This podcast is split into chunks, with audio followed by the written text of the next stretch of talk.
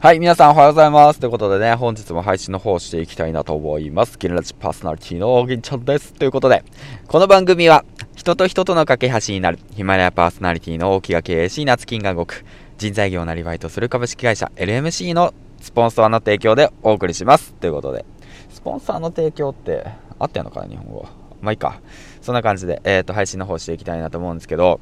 昨日ね、すごい雪降ってね、で、今朝もね、まあすごいのかなと思ったら、あ意外とね、そんなこともなくてね、まあでも、すっごい寒いんですよね、外が。めちゃめちゃ寒いんですよ。うん。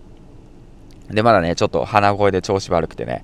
で、まあちょっとね、今日のトークテーマ、まあ雑談なんだけど、今週、まあ木曜日で少し振り返ってみたのね、気温がね、だいぶ下がって、こっちの東海地方は、えーと、もう本当マイナスとか氷点下とか言って、朝起きるとすっごい寒いんだよね。うん。で、で、今週ね、朝早起きできたって言ってもね、本当今最近だとね、まあ4時とか4時半とかに起きてたのがね、もうガクッと下がってね布団の中でね、ずっとね、なんか、もじもじしてしまうというね、謎の現象をしているんだけども。やっぱね、冬になるとね、あの、朝起きるのつらくなりますね。うん、辛くなりませんか？うん。で、まあ、自然とね、朝起きる時間がなくなると、えー、遅くなると作業時間も減っていくわけで、作業時間が減ると、まあ、進捗状況が遅れるというわけで、まあ、なかなか進まない今週1週間だったわけで、トータルでどうだろう、2時間とか3時間ぐらいしか作業してないなと思って、朝しかね、なかなか時間取れないんでね、まあ、その、まあ、独身とかだったらまた、あれはいいんだけど、話は別で家族がいて、子供がいてっていうのは家族の時間も過ごす、子供の時間も過ごす。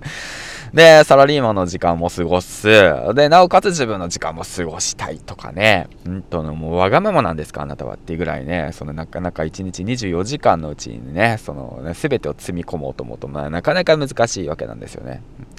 まあ、だからその家族持ってる方っていうのはね、わかるかと思うんですけど、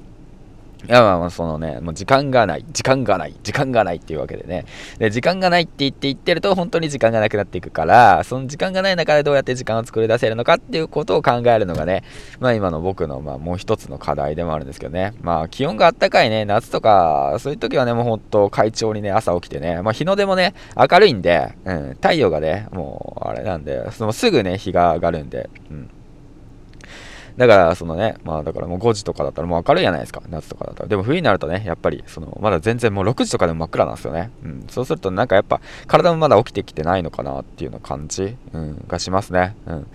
まあだから冬は冬でね、冬の行動パターンをね、これからちょっと模索して考えないといけないなと思ったんですね。作業スペースにもうしっかりと、まあ、なんて言うんだろう、ストーブがないんですよね。ストーブを置いて、あったかくして、で、作業できるように最初から段取り組んでおくとか、テーブルの上にね、もう次の日、えー、前の日から、まあ今日やるべきことをもうほんと用意しといて、もう自然に取り組める環境を作っておくだとか、まあ、それとね、もう本当あのー、逆転の発想で、もう朝作業しずに夜作業するっていう、そういったものを作ってみるだとかね、冬の期間だけ。うん。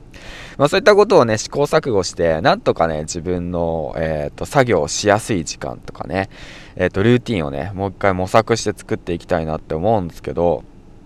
でもやっぱりね、まあ朝に固執しちゃってる部分もあるんだけど、やっぱ朝の方がね、作業をはかどるんですよね。頭さっぱりしてるし、気持ちがいいし。うん。だけど朝やる、うんってなると時間がなかなかなくなってしまう。でも、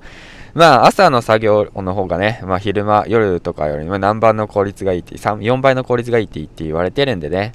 まあその辺もなんか考えながらやっていきたいなと思うんだけど、まあどうだろうな。えー